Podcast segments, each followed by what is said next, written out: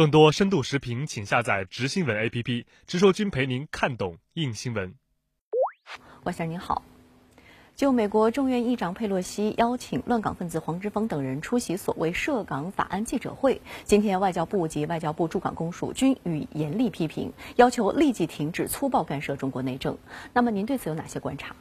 好的，主持人。那么很显然，在涉港问题上啊，美国国会的民主党的领头人佩洛西啊，站到了粗暴干涉中国内政的最前台，自然呢，他会遭到中方的严厉批评与反击。当然了。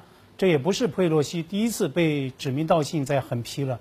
那么之前呢，就香港修例事件，他就曾多次发表不负责任的粗暴干涉言论，说三道四，煽风点火。他呢，更曾以会见一些个乱港黑手的方式来干涉香港事务，为乱港势力打气站台。但是啊，这一次呢，佩洛西他走得更远，做法呢更加没有底线。他把黄之锋之流请进了国会山，搞所谓的听证会，还邀他出席就涉港法案举行的。记者会，那么佩洛西他的用意啊很清楚，那么就是为推动涉港新法案出笼来再打所谓的这个香港牌。他昨天呢就发推扬言说，通过法案就是要发出明确的信息，表明美国支持香港一些人所谓的正义与自由的诉求。但是呢，这实在是弥天大谎。那么作为美国立法机构的主要领导人之一，他恰恰呢是在以践踏法治、践踏公平正义的方式在进行。那么被他请进国会山、请上记者会的黄之锋是谁呢？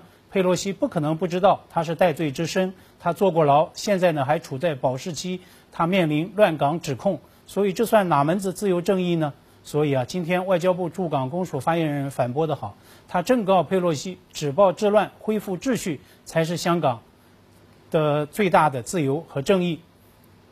至于佩洛西之流打香港牌的真实动机，昨天呢，《华盛顿邮报》的标题啊也说得很清楚：美国政客在拥抱香港斗争，就是要提升对华的筹码。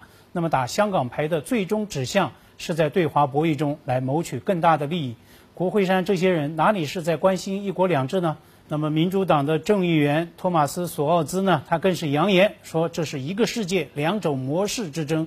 我想，这种近乎猪队猪队友式的一种赤裸裸的表白，更是坐实了外部势力试图在港炮制颜色革命的这样的一个态势判断。